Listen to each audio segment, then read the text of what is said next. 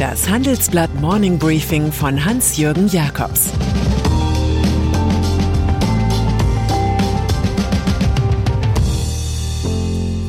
Guten Morgen allerseits. Heute ist Donnerstag, der 30. September, und das sind unsere Themen. Mach mal Selfie, mach mal Politik. Russland kontra YouTube. Die Befreiung der Britney Spears.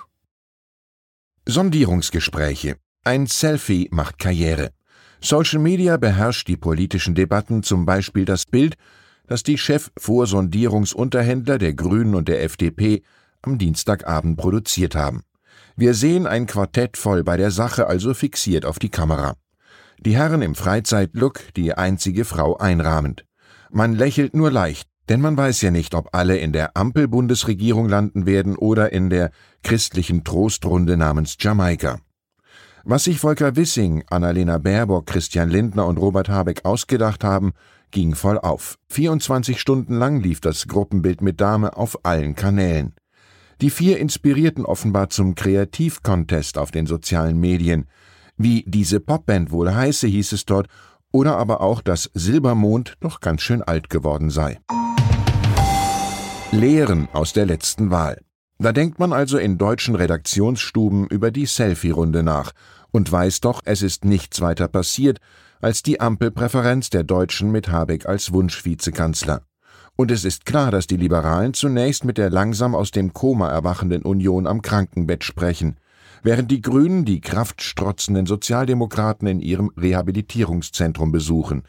Wie viel anders war die Bilderwelt doch vor vier Jahren, als man in Berlin über Jamaika verhandelte. Damals versammelte man sich zum Fotoabschluss auf dem Balkon. Nichts hatte man im Griff, weder Motiv noch Technik noch den Koalitionsvertrag. Russland. Wenn wir nun schon mal bei Social Media sind, machen wir hier einfach weiter mit YouTube, der Tochtergesellschaft von Google. Die Suchmaschine hat die Videoplattform für die deutschsprachigen Kanäle des russischen Propagandasenders RT gesperrt. RT habe gegen die Richtlinien für Fake News zum Thema Covid-19 verstoßen. Für den Kreml handelt es sich um beispielslose Informationsaggression. Ja, sogar das Wort Info Barbarossa fiel, eine Anspielung auf den Angriff von Nazi-Deutschland auf die damalige Sowjetunion. Die Aktion 1941 hieß Barbarossa. Russlands Behörden überlegen jetzt ihrerseits, YouTube zu sperren. Diese Bildstörung wird anhalten. Immobilienboom Fernost. Wer in den vergangenen Jahren durch China gereist ist, dem sind Rohbauten aufgefallen, denen die dazu passenden Arbeiter fehlten. Oder man sah komplette Geisterstädte. Der Immobilienboom war schon längst nur ein Kapitel im dicken Buch chinesischer Volksmärchen. Nun brechen die Verkäufe von Eigenheimen ein, referiert unser Report. Die Kaufpreise für Immobilien steigen kaum. Intensiv arbeitet die kommunistische Regierung in Peking an einer Restrukturierung.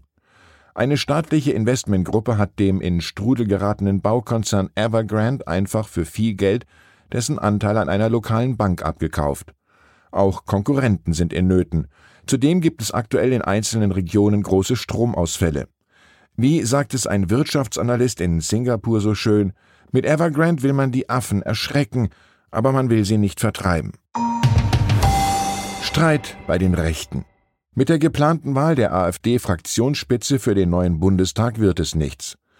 Parteichef Jörg Meuthen und noch Fraktionschefin Alice Weidel streiten, ob das Wahlergebnis von 10,3 Prozent wohl Flop oder Fügung gewesen sei.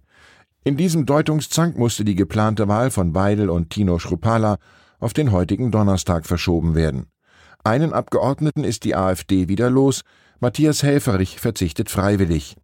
Er hat sich in Chat selbst als freundliches Gesicht des Nationalsozialismus bezeichnet, keine freundliche Ironie. Bleiben durfte dagegen Cellist Matthias Moosdorf, der dem alten Fraktionschef Alexander Gauland Bockigkeit sowie zu viel Verständnis für Radikalinskis in der Partei vorgeworfen hatte.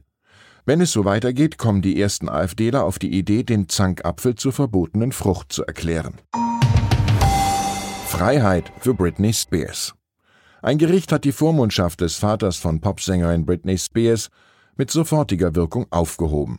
Das sei im besten Interesse der Künstlerin, erklärte die Richterin gestern Abend in Los Angeles.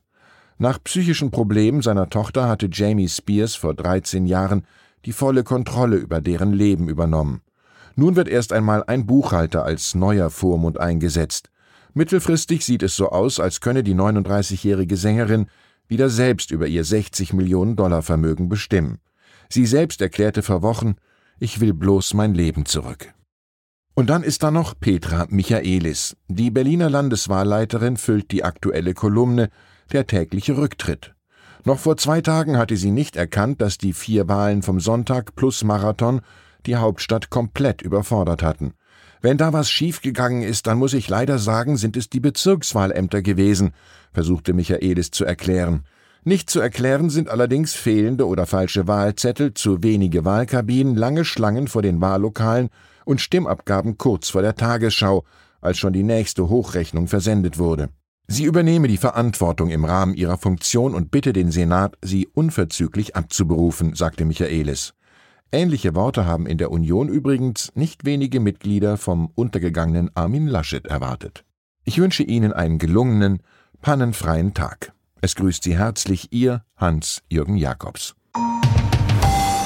Das war das Handelsblatt Morning Briefing von Hans-Jürgen Jakobs, gesprochen von Peter Hofmann.